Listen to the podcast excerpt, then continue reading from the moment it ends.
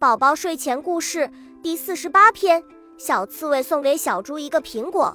小猪吃了美味的苹果，想要是天天都能够吃到好吃的苹果就好了。小猪想到了一个好办法，那就是自己栽种一棵苹果。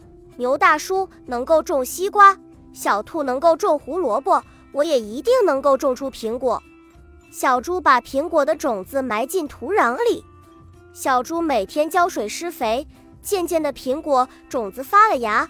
可是过了一段时间，小猪再来看，发现自己种的苹果不见了，只有一棵小树苗。小猪着急的找来牛大叔帮忙。牛大叔来到小猪栽种苹果的地方看了看，说：“你种的苹果不是好好的在这里吗？”小猪左望望右瞧瞧的说：“哪里，在哪里呀？喏，这不就是苹果树？”牛大叔指着那棵小树苗说。小猪着急地说：“可是，可是，苹果不应该像西瓜和胡萝卜一样长在地下的吗？怎么会是一棵树呢？”牛大叔笑着说：“每种果实的生长方式都不一样。就拿小白兔的胡萝卜来说，它的胡萝卜是长在地下，我们看不见的；而我的西瓜是长在上面，能够看得到的。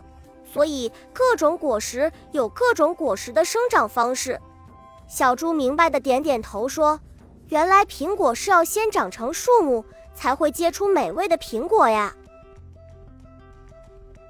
恭喜你又听完三集，欢迎点赞、留言、关注主播，主页有更多精彩内容。